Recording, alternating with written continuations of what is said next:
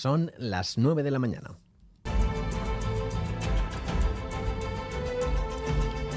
Junto a Susana Armentia repasamos los titulares de esta mañana de sábado. A las doce y media del mediodía, en la explanada de San Mamés, arranca el Tour con la participación de 166 ciclistas, siete de ellos vascos. Sí, y con dos claros favoritos para hacerse con el maillot amarillo, Vinegar y Pogachar. En Bilbao arranca y finaliza la primera etapa de 182 kilómetros. Todo está ya preparado para que este evento sea único. En la explanada de San Mamés está nuestro compañero Xavi Segovia. Xavi Egunón. Y bueno, sí, poco a poco se van acercando cada vez más aficionados. Ahora estamos viendo una escena que va a ser una tónica dominante durante esta mañana. Están repartiendo camisetas del Tour de Francia. Muchos aficionados tratan de conseguir una de ellas. Sin duda alguna será una de las imágenes que se repitan más esta mañana en esta esplanada de Samamés. Un ambiente festivo. Los aficionados tratan de conseguir las mejores ubicaciones para ver de cerca a los 176 ciclistas que a las 11 de esta mañana van a comenzar a pasar también por el control de firmas. Estas es un hervidero de puestos de venta, de merchandising, de productos de ciclismo y también de patrocinadores y del dispositivo de organización. Acabamos de ver llegar también a un amplio dispositivo de la chancha motorizada a la que se va a sumar también una larga caravana de vehículos en esta ronda gala. A las doce y media comienza la primera etapa neutralizada hasta el kilómetro 11 para discurrir por Guecho, Gorlitz, Bermeo, Guernica y terminar en el Parque Echevarría de Bilbao. Emoción y muchas ganas de ciclismo para vivir sin duda alguna lo que es un momento histórico aquí en la capital vizcaína. Los cortes de calles van a ser una constante en la villa a lo largo de esta jornada, hasta bien entrada la tarde, aunque se garantiza que todos los barrios tendrán entradas y salidas alternativas.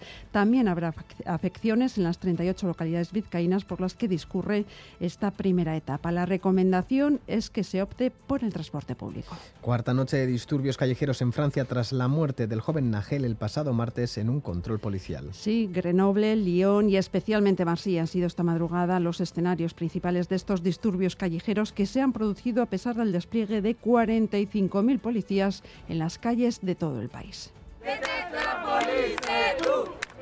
El ministro del Interior acaba de confirmar que al menos hay 470 personas detenidas. El funeral por Nagel, por el adolescente fallecido el pasado martes, se celebra esta tarde a primera hora en Nanterre, a las afueras de París. Desde hoy España se hace cargo de la presidencia de turno del Consejo de la Unión Europea. Pedro Sánchez ha llegado ya a Kiev para reunirse con Volodymyr Zelensky. Un viaje que es un mensaje claro de apoyo a las aspiraciones de Ucrania de que se abran este año las negociaciones de adhesión a la Unión Europea.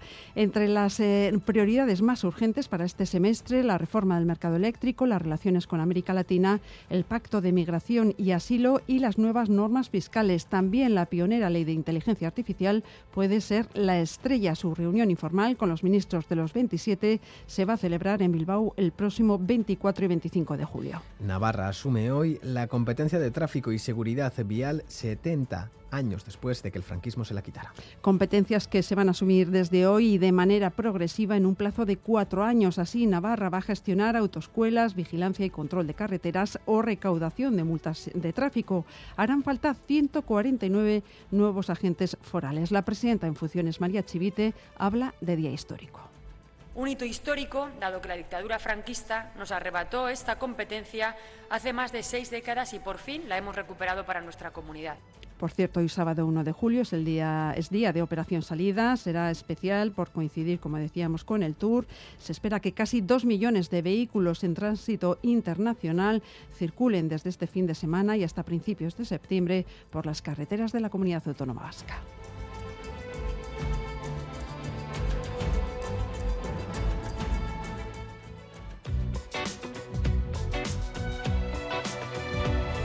Este sábado en Más que Palabras, un saludo al verano que comienza, al mes de julio y a la temporada que se acaba.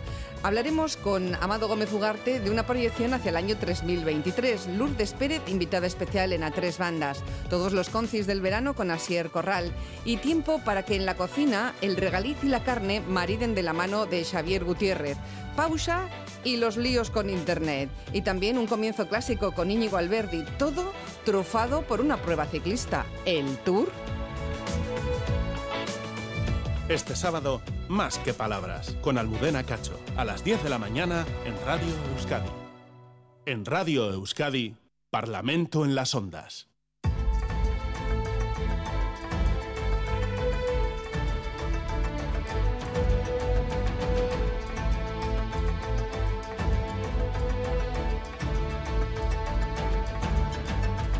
Comenzamos a esta hora el último Parlamento en las ondas eh, de esta temporada radiofónica, una cita que volverá a partir de la primera semana de septiembre.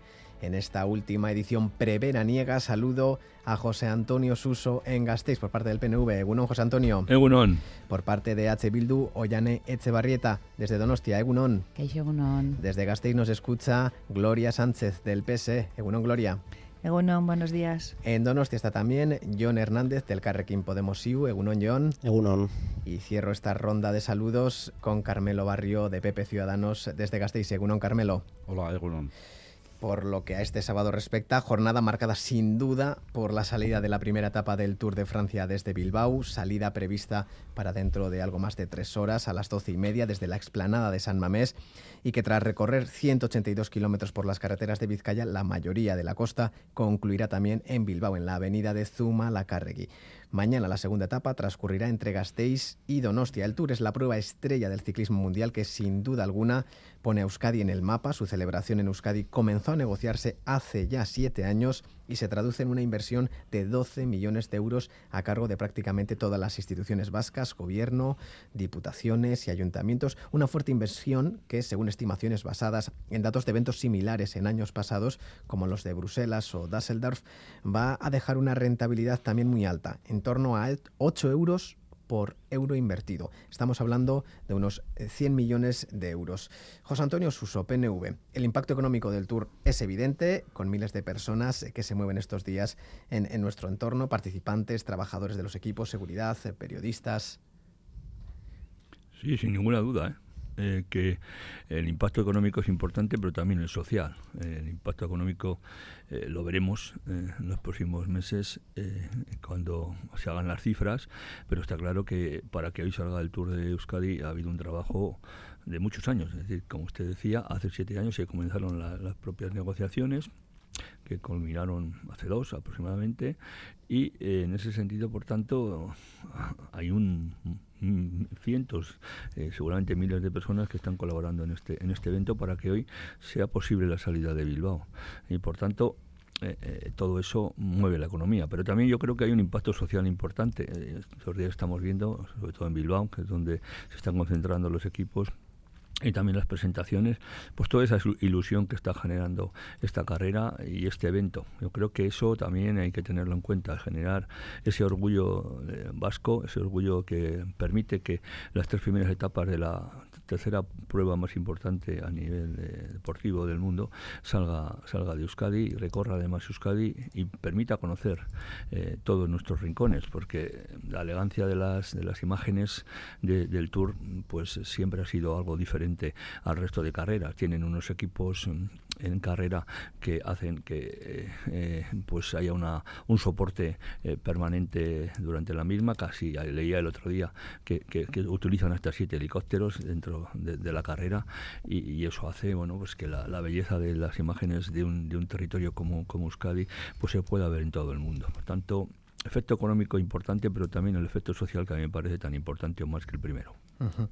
Ollana Echevarrieta y H. Bildu, eh, el Tour de Francia es un escaparate para mostrar nuestra identidad como pueblo, decía la líder de EH Bildu Bilbao, María del Río, del Río, pero precisaba que no se puede obviar las consecuencias que conllevan los grandes eventos con la carestía de la vivienda, el recorte de los derechos laborales y las afecciones en la movilidad y en la convivencia. ¿Cuál es su modelo? Bueno, yo creo que evidentemente, ¿no? como se comentaba, por una parte es importante recalcar ese impacto que va a tener eh, pues el Tour en Euskal Herria. Eh, hay que recordar ¿no? que Euskal Herria ha sido eh, uno de esos países que se ha hecho conocido en el mundo, digamos, de alguna manera, gracias al propio Tour por la afición que tiene y que traslada Euskal Herria, pues hasta ahora en esas etapas del tour que se hacían sobre todo en los Pirineos, ¿no? desde la marea naranja eh, que, inundaba eh, esas montañas. Yo creo que ahora podrá demostrarse todo ese amor desde nuestras calles y que bueno es justo a lo que llama Gurescu, ¿no? También eh, Gurescu Dago eh, plantea y, y, Euskal Herria Bildu pues se une ¿no? a ese llamamiento a que demostremos de nuevo ese amor y, y demostremos también pues que queremos demostrar que aquí hay un pueblo que quiere decidir y, que, y que está preparado, organizado y, enamorado de eso también, ¿no? de, ese amor. Y, en materia económica, evidentemente, eh, yo creo que se tiene que hablar de ese retorno, pero se tiene que hablar también de hacer visible, eh, bueno, pues quién está trabajando de cara a, organizar, a hacer vivible eh, pues eh, este, este tour. Eh, recordemos que hay huelgas en sectores, por ejemplo, como los de la hostelería, que es algo que también queremos transportar y transmitir al mundo y que hay que recalcar que estos beneficios vuelvan a, aquellos que están haciendo que, esto sea, sea posible, ¿no? Y que el retorno también no sea solo desde un punto de vista económico, sino desde un punto de vista también del propio deporte, quienes han hecho que, que Euskal Herria también sea un país lleno de aficionados y lleno de federaciones y asociaciones ciclistas que día a día no trabajan porque pues eh, eh, en nuestras carreteras tengamos desde la más tierna infancia hasta las personas más mayores que puedan disfrutar y, pues eh, seguir con, el ciclismo, pues yo creo que hay que retornar eh, todo lo que saquemos de aquí para que estas federaciones y asociaciones también puedan hacer en calidad y dignidad eh, pues aquello que llevan tiempo pidiendo. ¿no? Creo que se ha tardado demasiado en conseguir acuerdos, por ejemplo, con las asociaciones de base pues a nivel de Guipúzcoa. Eh, es de celebrar. que es de celebrar que, se haya hecho, pero bueno, creo que esto, como decía, y, lo dejo aquí, eh, tiene que hacer que las federaciones y asociaciones tengan más lugar eh, más espacio y más reconocimiento por parte de las instituciones que son quienes han hecho posible que el Tour y las carreteras de Euskal Herria estén preparadas para ello. Eh, Gloria Sánchez, PSE, el Tour está provocando 50 cortes de tráfico de entre 6 y 72 horas en todos los distritos de Bilbao, con su consiguiente afección para los vecinos, pero también es relevante la importancia mediática de esta prueba, sobre todo para la imagen del país. Por supuesto, yo creo que es muy destacable esta este proyección internacional que supone la salida del Tour eh, de las capitales vascas, que ha sido posible por un esfuerzo y un buen trabajo realizado en los años anteriores y que es un evento que va a situar y reforzar la imagen de Euskadi en el plano internacional. Yo creo que por eso tenemos que estar muy satisfechos de la capacidad de Euskadi para acoger un gran evento de estas características, para acoger el Gran Depart y a los miles de visitantes que acuden. Y todo ello gracias a que contamos con una experiencia, con una capacidad y un sector profesional turístico eh, preparado. Eh, yo creo que eso mm, es muy importante que hay un trabajo previo y que puede y que además eso podemos rentabilizarlo como bien dijo el eh, consejero de turismo comercio y consumo Javier Hurtado porque el gobierno también el día después también del tour, él está centrado en una apuesta para rentabilizar el impacto del tour, en la imagen de Euskadi. Euskadi tiene una fuerte conexión con la bicicleta y además el territorio cuenta con elementos necesarios para desarrollar una oferta turística ligada al cicloturismo. Y esto también es importante y, eso se, se está trabajando y se va a seguir trabajando una vez que termine el tour. Y yo creo que eso es positivo en todo caso, para nuestra eh, comunidad autónoma.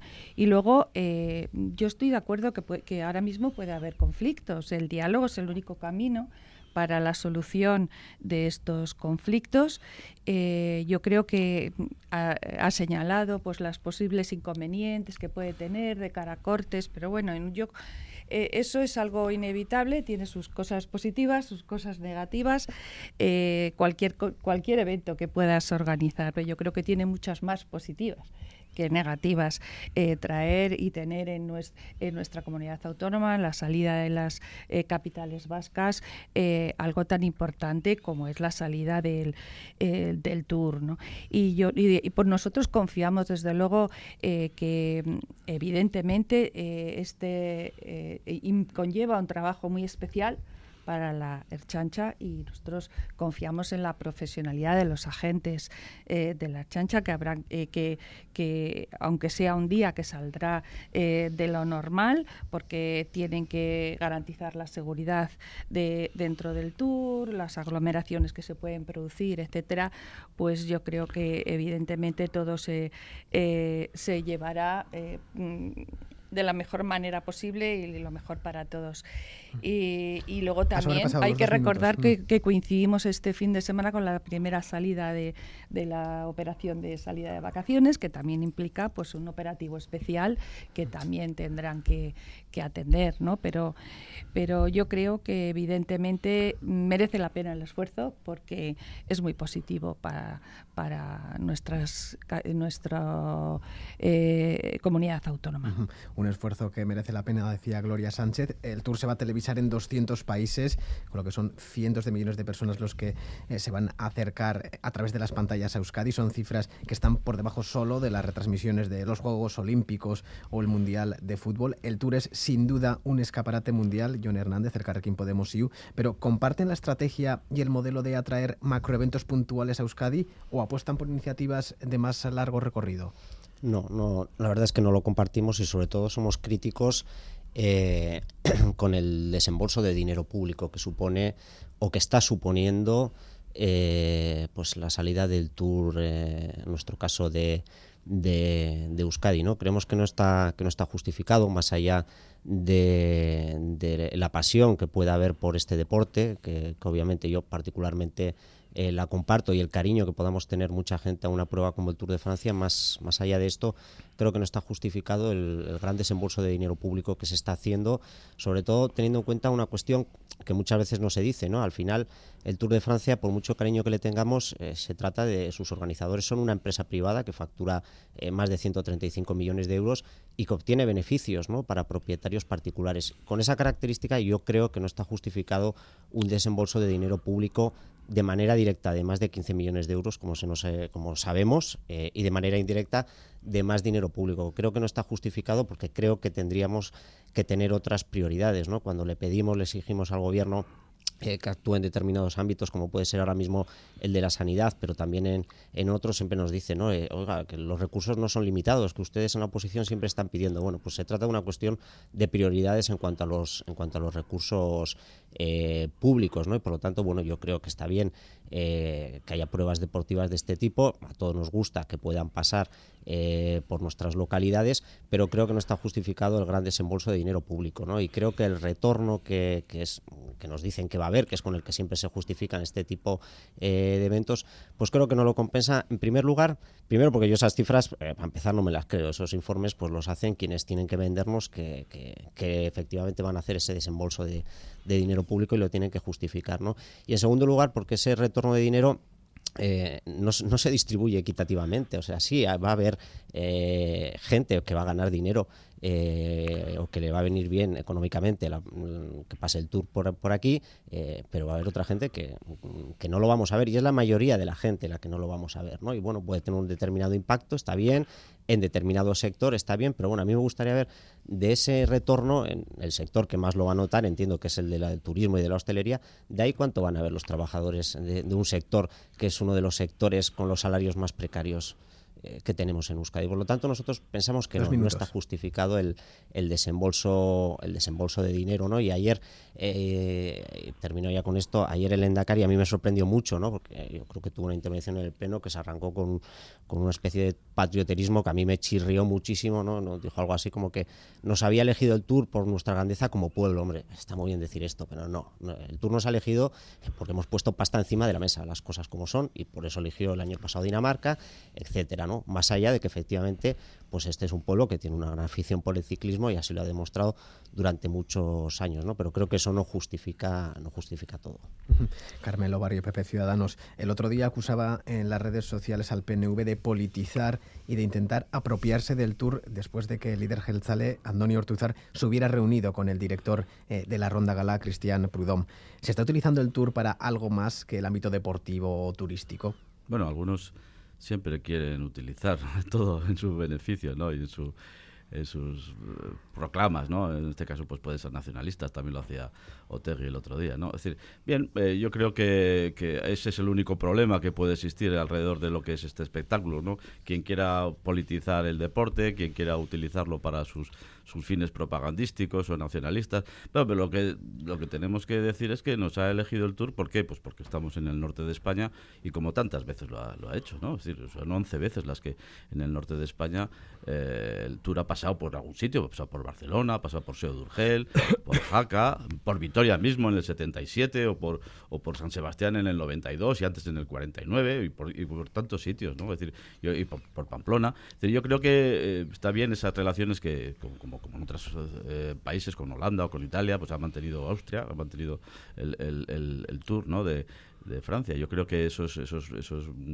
relaciones de vecindad lo saben hacer muy bien. Eso, ese, como se decía también, es el, ese espectáculo impresionante a nivel mundial. 200 eh, países van a seguir eh, esa ronda y yo creo que ese es el elemento fundamental. ¿no? Y además es que lo estamos viendo en este mismo programa esta mañana eh, se entrevistaba a personas, ¿no? Y los, la, ETV y la, y la radio Euskadi pues están recogiendo testimonios de gente que viene de otras partes de España, del mundo y que quiere ver este espectáculo. O sea que yo creo que eso es eminentemente bueno. Además es un buen es un, acontecimiento deportivo que tiene un reflejo. Yo creo que estas cuestiones, como si viene el Mundial de Fútbol o, o, somos escenario, pues yo creo que forman parte de lo bueno, de las buenas referencias, de la gente joven, los niños, viendo, viendo claves eh, deportivas como, como referencia. Nosotros en el País Vasco, pues bueno, ¿qué, qué, podemos decir del ciclismo? ¿no? Lo hemos conocido yo desde luego desde, desde niño y, desde, y hemos visto pues como mm, eh, grandes ciclistas eh, han, aparecido siempre con el CAS, aquel equipo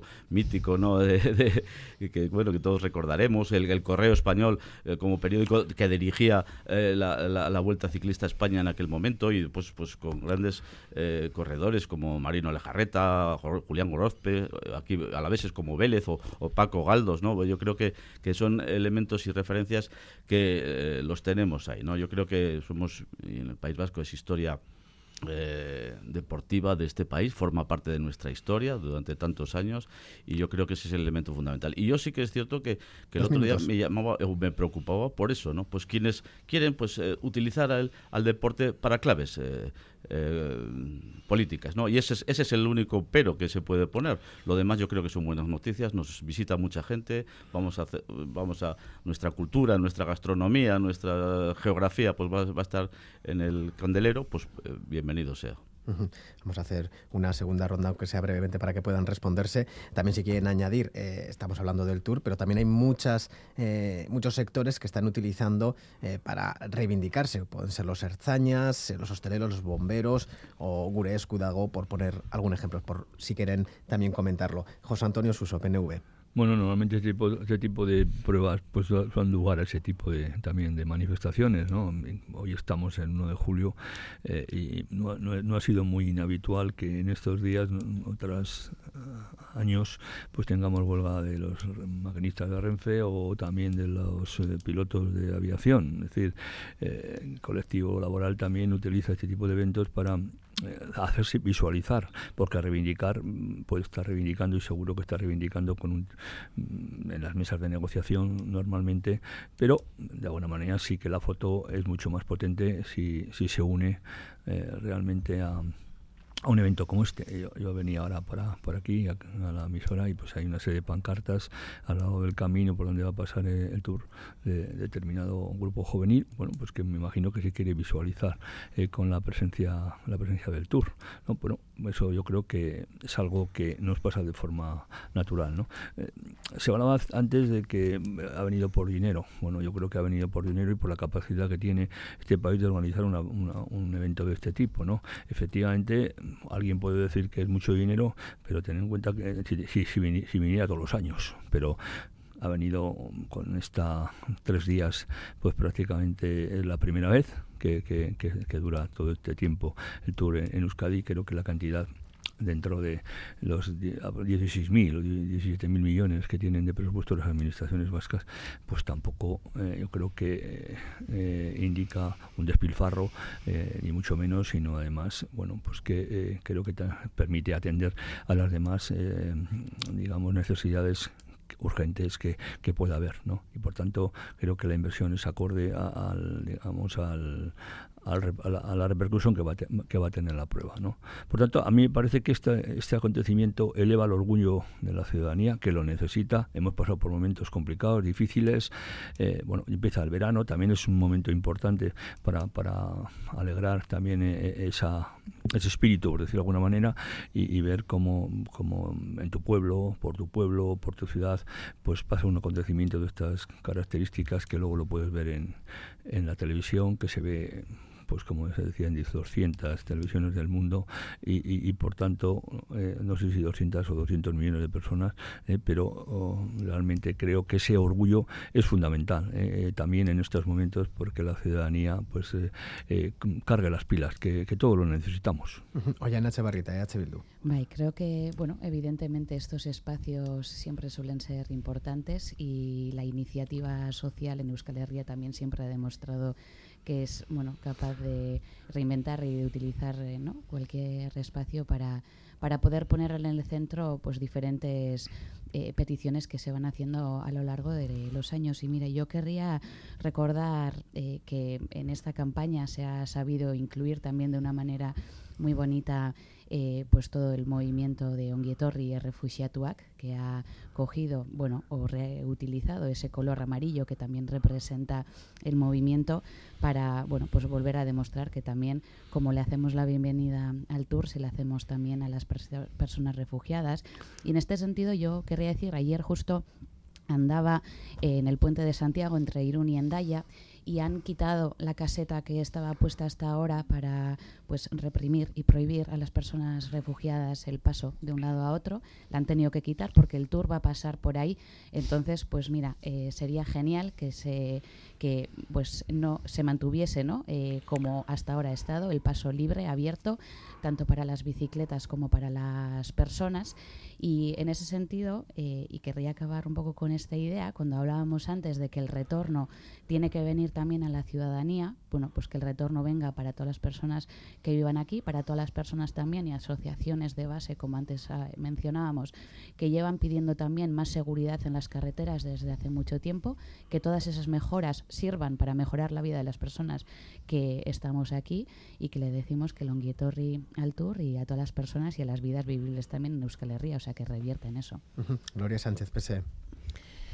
Sí, bueno, eh, es, habitual que, se pueda utilizar o usar también para reivindicaciones laborales, pues eh, cuando se producen eventos tan importantes dentro de, nuestra comunidad autónoma y en nuestras eh, ciudades. Yo ya lo he dicho un poco en mi primera intervención, desde luego, la salida a todos estos conflictos es el diálogo, el acuerdo, eh, eh, reunirse las negociaciones y acordar entre las partes para solucionar eh, los conflictos de una forma negociada y con diálogo. Y yo creo que eso es lo importante.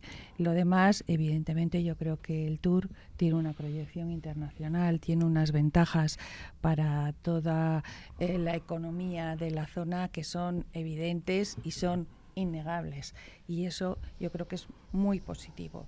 Lo demás, pues eh, los conflictos que se puedan producir o que puedan coincidir con en el momento en que se produce el evento, yo creo pues que también tienen su vía de, solución, como todos los conflictos, a través de, del diálogo y la negociación entre las partes afectadas.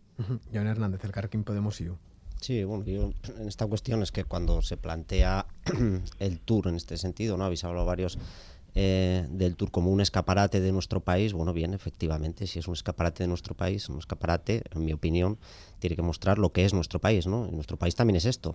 En nuestro país también son conflictos que, que, que, existen. Nuestro país no es solo la parte bonita. Yo entiendo que es la que se quiera mostrar, ¿no? Pero también cuando apuestas por un por un evento de este tipo en el sentido de, mostrarte al mundo, eh, pues no se puede evitar, lógicamente, que muestres también esta parte que existe, ¿no? Y sobre todo hay una parte de, en, estos conflictos que tiene que ver precisamente con esa parte de crítica que hacíamos nosotros, ¿no? En, relación al gasto público con, con el evento. Con muchos de estos conflictos que seguramente van a intentar visibilizarse eh, en el tour, eh, ni siquiera son de conflictos de empresas privadas, es que son conflictos de trabajadoras y trabajadores que trabajan para la administración pública, eh, muchos de ellos de manera subcontratada vía externalizaciones. ¿no? Yo estos días, desde luego, me acuerdo, no sé si van a hacer algo concreto en relación al tour, pero me acuerdo de las trabajadoras de limpieza de, eh, de Osakidecha. Llevan meses, meses llevan haciendo huelgas, pidiendo una cosa tan sencilla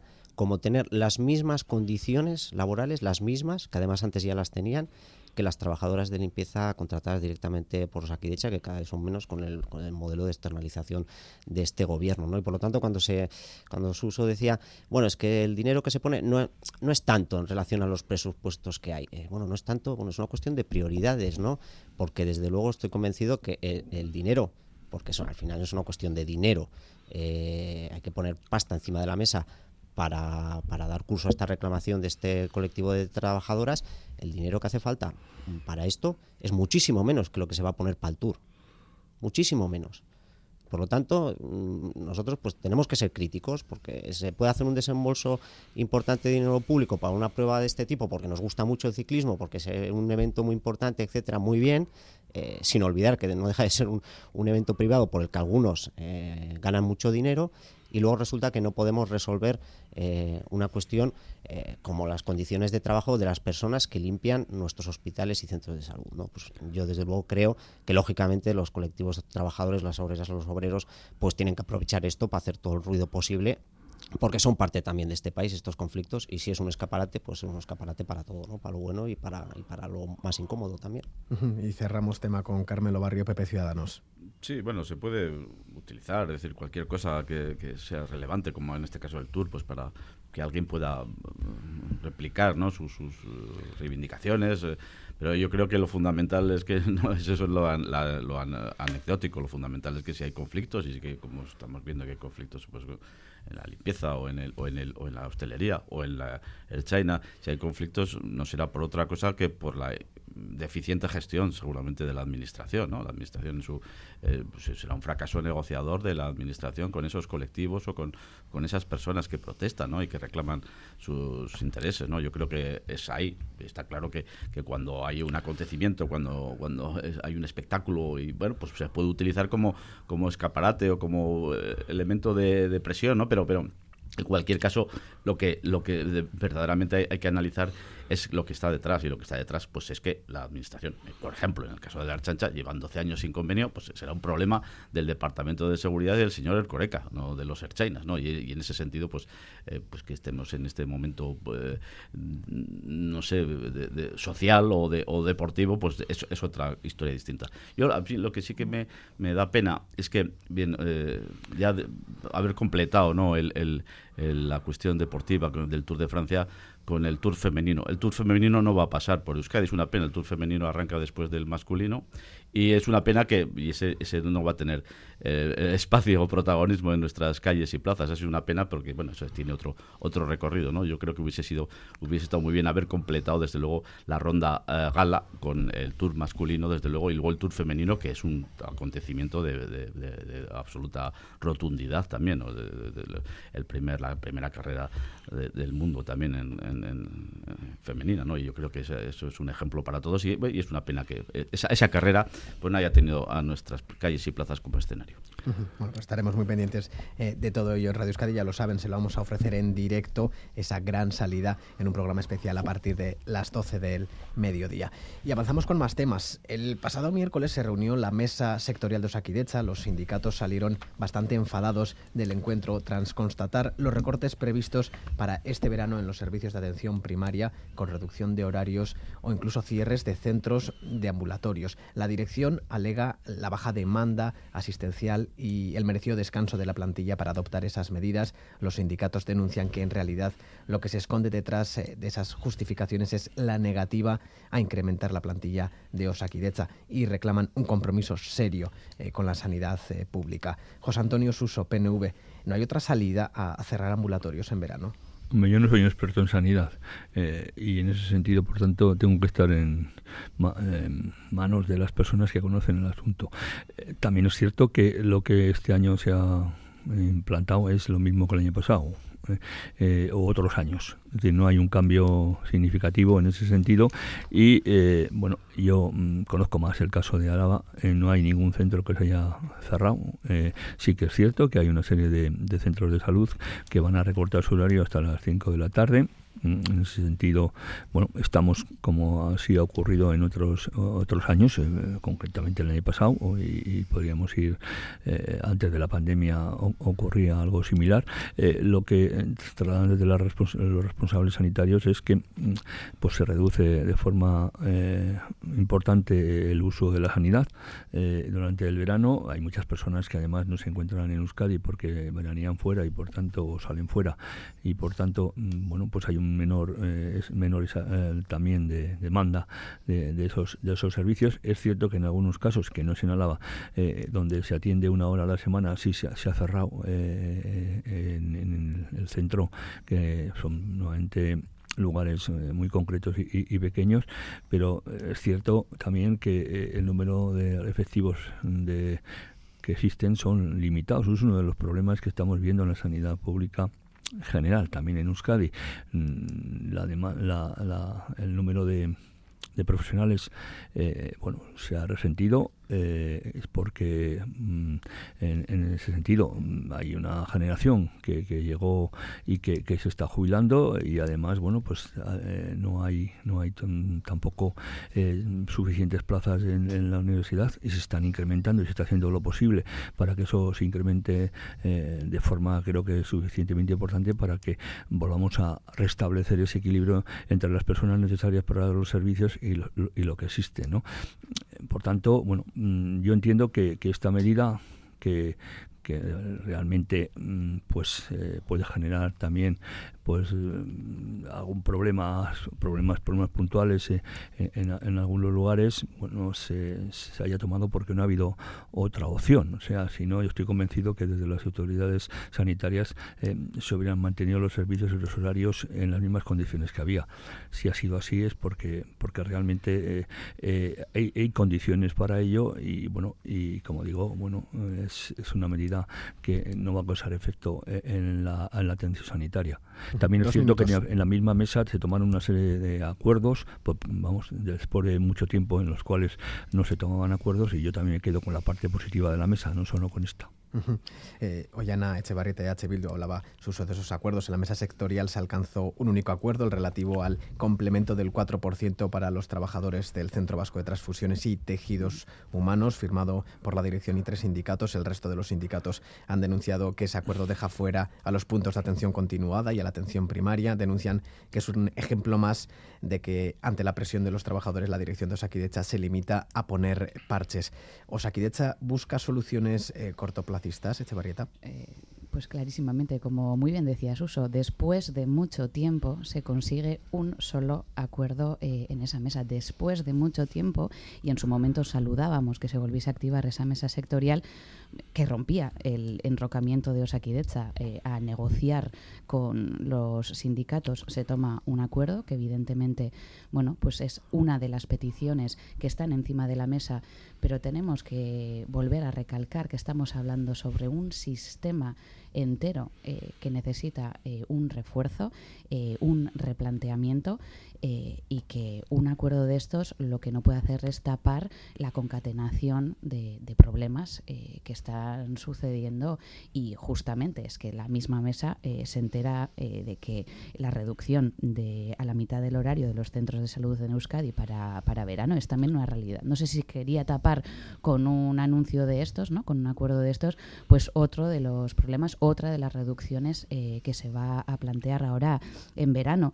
Y se planifican los recortes, muy bien, pero no se están planificando las mejoras y el refuerzo que, necesita Osakidecha. Y evidentemente, evidentemente los sindicatos eh, y la sociedad sabe y, plantea y pone encima de la mesa el, necesario descanso que tienen los y las profesionales de Osakidecha, pero eso no... Eh, no infravalora o eso no eh, imposibilita, de alguna manera, que se siga reforzando Sakidecha, que se siga reforzando y consolidando la plantilla y que eso, eh, pues de alguna manera, traiga condiciones dignas tanto para el servicio como para los y las profesionales.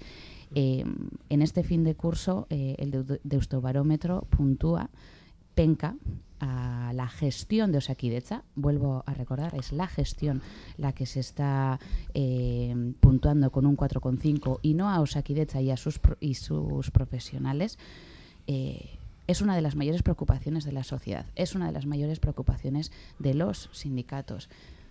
Siéntense, negocien, hay eh, mucho, mucho que mejorar y eh, la noticia del verano yo creo que hace más que empeorar eh, pues el, panorama que tenemos eh, frente a frente.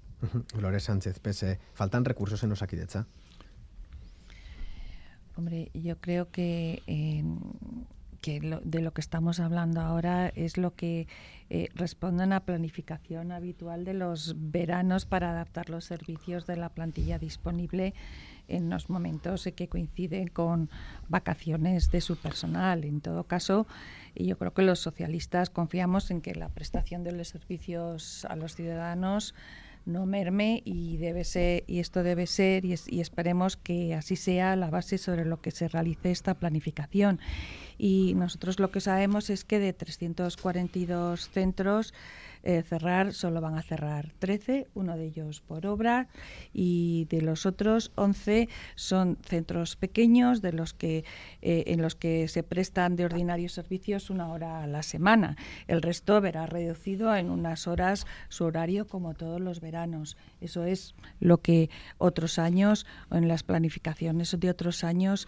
eh, se ha venido haciendo. Yo creo que eh, ahora mismo también con respecto al conflicto, pues el departamento tiene abierto una vía de, diálogo que esperamos que prospere y fructifique en un acuerdo eh, satisfactorio tanto para los trabajadores como para el servicio de Osakidecha. Y desde luego los socialistas confiamos en que todos seremos capaces de trabajar en una misma dirección para que nuestra eh, sanidad recupere los estándares de calidad que ha tenido eh, hasta hace poco y creemos que hay que mejorar cosas como en atención primaria o listas de espera en las citas a los especialistas o los quirófanos. Y además habrá que hacer eh, todo esto contando también con los profesionales que son quienes conocen de primera mano los problemas que tiene el, el sistema, ¿no? Y yo creo que, bueno, pues en eso estamos ahora. John Hernández, el Carrequín Podemos usted ha denunciado en el Parlamento que la situación actual se debe a una mala gestión. ¿Se trata exclusivamente de una cuestión de falta de facultativos o no se ponen los medios suficientes para buscarlos? ¿Qué se puede hacer? No, eso es una cuestión de, gestión, de, mala gestión, de mala planificación y también de unas políticas de, de búsqueda de un modelo que favorece determinados intereses privados de la sanidad, de la sanidad privada. Las cosas eh, creo que hay que decirlas eh, abiertamente porque decía Suso, eh, hay que escuchar, dice, no es, no es experto en, en, sanidad, no, yo tampoco. Aquí en esta mesa creo que ninguno somos expertos en sanidad, somos políticos, pero es una cuestión de política y es una cuestión de gestión, porque la decisión de, cerrar determinados centros de salud, de recortar horarios de centros de salud, no, no tiene una justificación sanitaria de ningún tipo. Es una, es una, justificación de gestión. Puedes defenderla o puedes criticarla, pero es una cuestión exclusivamente de gestión. Y aquí, ¿qué pasa? Aquí hay elementos estructurales y elementos coyunturales, ¿no? Se nos dice, eh, no, se adecua a la demanda. Bueno, primero, esto es mentira. Esto es mentira porque todos sabemos que la accesibilidad en estos momentos a los centros de salud no es buena. Usted llama, te dan para tres días, entonces tengo que, bueno, me voy a acercar al ambulatorio a ver si me dan, a ver si me cogen. Por lo tanto, no es buena, ¿no? Y esto se nos lleva diciendo muchos años, ¿no? Eh, no, es que en verano hay menos gente y por lo tanto, eso no es cierto. Y además, si apostamos por un sistema de sanidad eh, público bueno, potente, eh, incluso en periodos donde puede haber menos demanda, el centro de salud tiene que estar abierto El centro de salud tiene que estar abierto. Y luego me parece especialmente grave que se utilice a los trabajadores como rehenes diciéndonos a la sociedad, no, es que hay que respetar sus derechos laborales, hay que respetar que tenga vacaciones. Hombre, por favor. Eh, hay una gestión de años de maltrato a los profesionales de la sanidad, pública, y esto no lo digo yo, es que lo, dicen ellos, que llevan años con huelgas, huelgas generales en Osakidecha, denunciando que no hay una negociación. Sí, hay mesas donde el gobierno les informa, pero no se negocia. ¿no? Y sobre todo creo que hay es una cuestión estructural de mala planificación desde hace muchos años, ¿no? Eh, ahora no hay médicos. ¿Y, qué se ha hecho durante muchos años para que no hay, para que ahora estemos eh, que no hay médicos? Claro, eso requiere políticas, requiere inversión, eh, requiere prioridades. bueno, pues ahora ponemos esos 15 millones de euros para el tour que discutíamos antes. bueno, pues igual estaban mejor en, en este tipo de en este tipo de, de cuestiones, ¿no? Y, por lo tanto yo creo que es una cuestión estructural, sí, desde luego, pero en lo más inmediato, en lo más coyuntural, cada vez que pasan estas cosas, pues nosotros vemos que el gobierno vasco tampoco tiene voluntad de buscar demasiadas soluciones puntuales para, para momentos puntuales. Entonces, pues bueno, a mí me parece que, esa gestión es mala y luego además esa gestión, eso que se decía la de, la demanda, es una gestión que parece que la sanidad pública, eh, no sé, pues fuera un sector productivo, bueno, vamos a ajustarnos a la demanda. No, es un servicio público de primer orden. Tenemos el derecho a la sanidad pública y por lo tanto pues la administración pública tiene que garantizar una buena sanidad pública y cuando miembros del gobierno o en este caso la compañera eh, Gloria Sánchez eh, del partido que es parte del gobierno pues admite eh, que tenemos que trabajar para recuperar estándares en nuestra sanidad que tuvimos y que no tenemos pues cuando ellos mismos admiten eso desde luego es que tenemos un problema y yo creo que desde luego aquí hay que hacer cambios estructurales en la sanidad pero también dar respuestas coyunturales a cosas concretas. Ahora mismo es el verano y el gobierno debería buscar soluciones para no tener que recortar horarios en los centros de salud. Carmelo Barrio, Pepe Ciudadanos, ¿ha habido una planificación errónea por parte del gobierno vasco? Eh, pues sí, desde luego que sí, pero no, no necesariamente en, el periodo de vacaciones, es, en todo lo demás. Vamos a ver, eh, lo normal es que quizá en los periodos como el de ahora, en las vacaciones, en julio y agosto, puedan haber algunos acomodos, eso es normal en verano, hay gente de mucha gente de vacaciones que se marcha de, del País Vasco a otras partes o, y, no, tenemos tanto flujo de, turistas como, como otras comunidades autónomas y, bueno y, también hay vacaciones normales del personal. O sea que lo que pueden ser eh, ciertos acomodos eh, a, una realidad pues no están más si están bien planificados o pueden estarlo pues y siempre desde luego que se garantice la asistencia a, las personas y sobre todo pues eso a las personas mayores pues enfermos crónicos poli, eh, enfermos con, pluralidad de, afecciones que, necesitan, que igual no se van de vacaciones, que se quedan más en sus casas. Bueno, eso, eso tiene que estar garantizado. Yo creo que eso, eso lo tratarán de garantizar, pues veremos el balance al final del verano, ¿no? Pero tendrán que tratar de garantizar o hecha ¿no? Yo creo que son dos problemas diferentes. El hecho de que, de que pueda cerrar o pueda haber algún acomodo puntual en lo que son los meses de verano, pues por, por eso, pues el periodo vacacional y porque y, lo que es la, la, situación estructural de Osaquedecha, ¿no? La, de, la del déficit, la del que le preocupa a la gente y lo demuestra en las encuestas, ¿no? La de la, el, retroceso que ha habido en la, atención primaria, la de la expectativa de jubilaciones masivas de, de, los próximos tiempos sin, sin, sin ver, eh, sin dar solución a, ese repuesto, ¿no? Es decir, los problemas están no en el verano precisamente, están en el resto del año, en esas épocas cuando se nos cierran packs como el, eh, puntos de atención continuada, como pasó con el pack de San Martín en Vitoria, o con las urgencias de Santiago, o con la cirugía cardíaca de, Basurto. Ahí están los elementos de, problema, ¿no? No tanto en, el, hecho de que, bueno, que puede haber algunos acomodos en verano. Y hay dos cuestiones fundamentales. Yo creo que hay que, afectan a la, situación sanitaria, a la sanidad. Hay una bastante incapacidad de, gestión por parte del gobierno, que es que, eso lo hemos visto en esta legislatura, absolutamente casi toda semana, sí, semana también en el Parlamento Vasco en relación con, pues, esa situación de la atención primaria y con esa situación de las listas de espera o, de la, del personal, pero también hay una eh, terrible presión sindical en este país. Hay siete, sindicatos eh, presionando también de una manera, en algunos, en algunos casos, de una manera obsesiva, ¿no? En relación con algunas cuestiones, ¿no?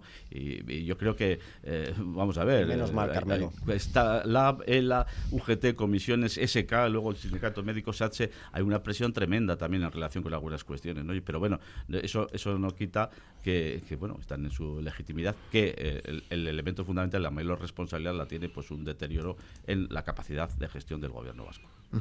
Bueno, les voy a pedir brevedad para eh, la última ronda con el último tema eh, de, hoy del Parlamento de las Ondas. Esta tarde se celebra en Madrid la manifestación estatal del orgullo LGTBI, eh, con la que se pone punto final a este mes de celebraciones con numerosos eventos, entre los que destacan las concentraciones del 28 de junio en conmemoración de los sucesos de Stonewall. Además de esas celebraciones, también se han recrudecido las denuncias por parte de las asociaciones LGTBI, pero también por parte de otros colectivos, partidos o sindicatos por lo que consideran una ofensiva de la derecha y la ultraderecha contra el colectivo LGTBI. El último episodio, la retirada de banderas en edificios públicos de instituciones gobernadas a raíz de acuerdos entre PP y Vox. Les voy a pedir intervenciones de un minuto breves. ¿Cómo valoran eh, que también en España determinadas fuerzas políticas opten por el camino emprendido en países como Hungría o Polonia para recortar derechos a la comunidad LGTBI? José Antonio Suso, PNV. Pues totalmente negativo, de forma totalmente negativa lógicamente. Yo creo que había unos derechos que se han ha costado mucho recuperarlos, ha costado mucho eh, darles incluso ese formato legislativo necesario para, para que estén en las leyes, como para que, bueno, por, por cambios eh, políticos eh, de determinados partidos que, han llegado a la política no hace un poco, vayamos para atrás. O sea, yo creo que hay, hay derechos que no se pueden renunciar a ellos, no todo todo lo contrario, hay que seguir avanzando en ellos, pero también es cierto que, hay cambios en el, digamos en lo numérico en algunos gobiernos que hacen que determinados partidos que todos sabemos eh, quiénes son pero especialmente vos no eh, que también tienen que ver con esos otros partidos en los, los estados europeos que usted que ha señalado que, que intentan que, que, estos derechos mm, pues desaparezcan. Y, y, volvamos a, épocas eh, de otras generaciones como lo hemos vivido donde donde bueno pues estos estos colectivos estaban sufriendo la presión y la opresión eh, de, de, una forma eh, diversa, distinta eh, en ese sentido. Por tanto, creo que aquí tenemos que seguir fuertes, la mayoría de los partidos estamos en ello y tenemos que no seguir manteniendo, sino avanzando en esta materia y aquí va, por lo menos lo vamos a hacer desde el Partido Nacionalista Vasco. Mm, Ollana Echevarrieta, EH ¿estamos ante una involución en el reconocimiento de los derechos del colectivo?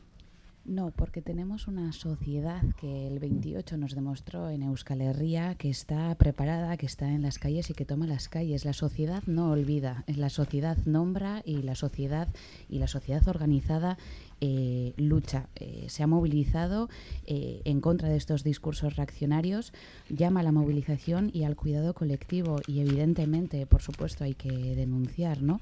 que no se hayan querido sacar, por ejemplo, declaraciones institucionales, ya que yo creo que aquí lo que no se nombra no, no existe y se lo digo también, por ejemplo, pues por cambios en lenguaje frente a las violencias machistas.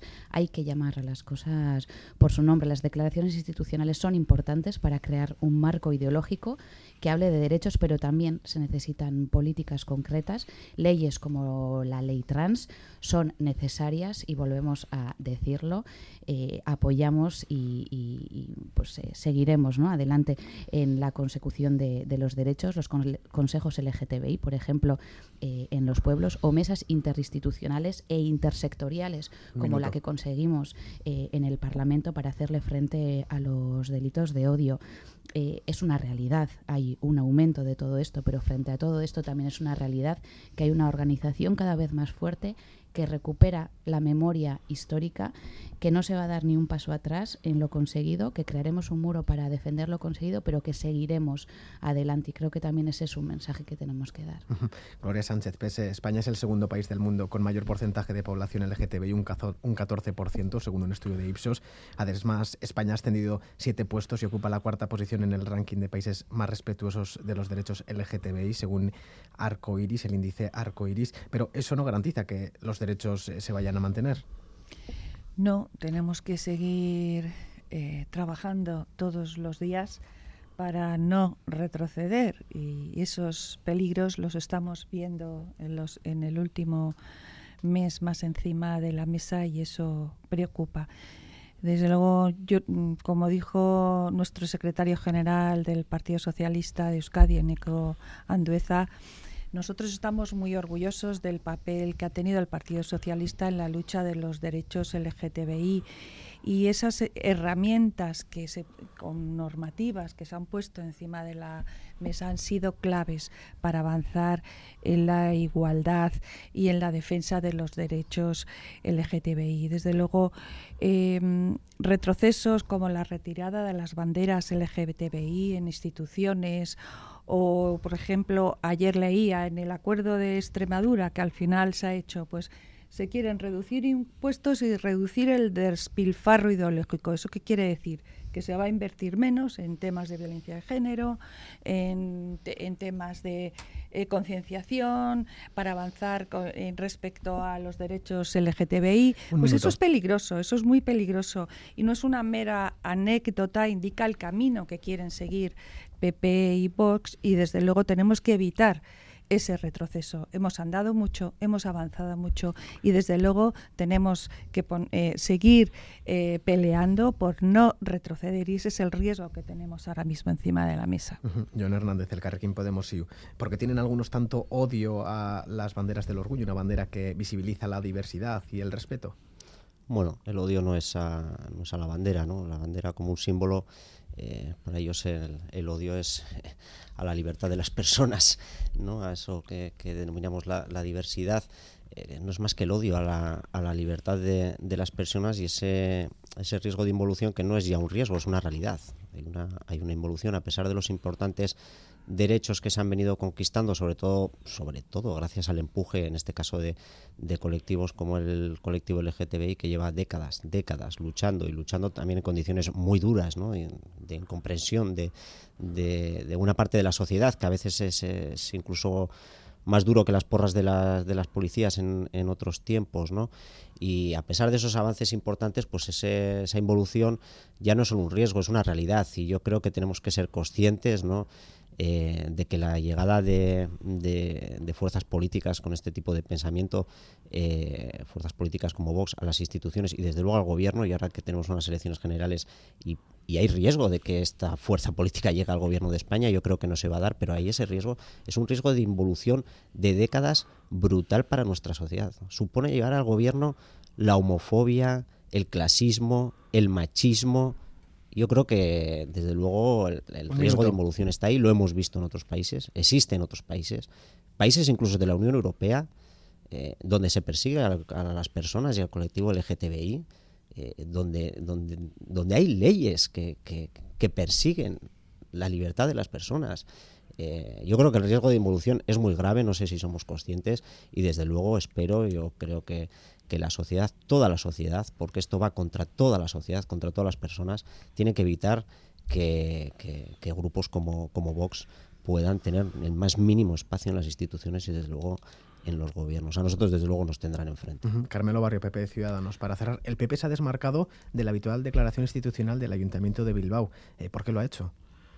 bueno, pues habrá que preguntarles a los cuál era la, la, negociación que había en ese, en ese texto o algunas cosas que igual no se querían incluir por parte de los demás. En cualquier caso, nosotros lo que sí que tenemos que hacer desde el Partido Popular Ciudadanos, que es a lo que yo represento en este momento, es lo que decíamos el otro día en un manifiesto, en un manifiesto contundente y claro el pasado día 28, donde reiterábamos nuestro compromiso con todo el colectivo LGTBI, siempre además lo hemos hecho.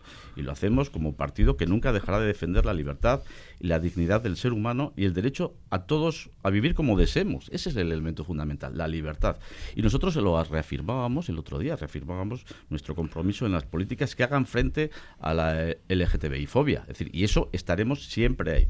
Y cada una persona que viva eh, en plenitud los derechos, que ame en plenitud y en libertad como, e, como cada uno quiera. Ese es el elemento fundamental. Y hay derechos que no se tocan y nosotros no los vamos a tocar en cualquier caso, ni con vos ni sin vos. Es decir, hay cuestiones... Como, lo siento, pero nos hemos quedado sin tiempo para más. Es que riscas a los cinco parlamentarios que han venido hasta nuestros estudios en este, que es el último parlamento en las ondas de la temporada. Gracias por el día de hoy y por el resto de parlamentarios que han venido al resto de programas. Millesker, feliz verano.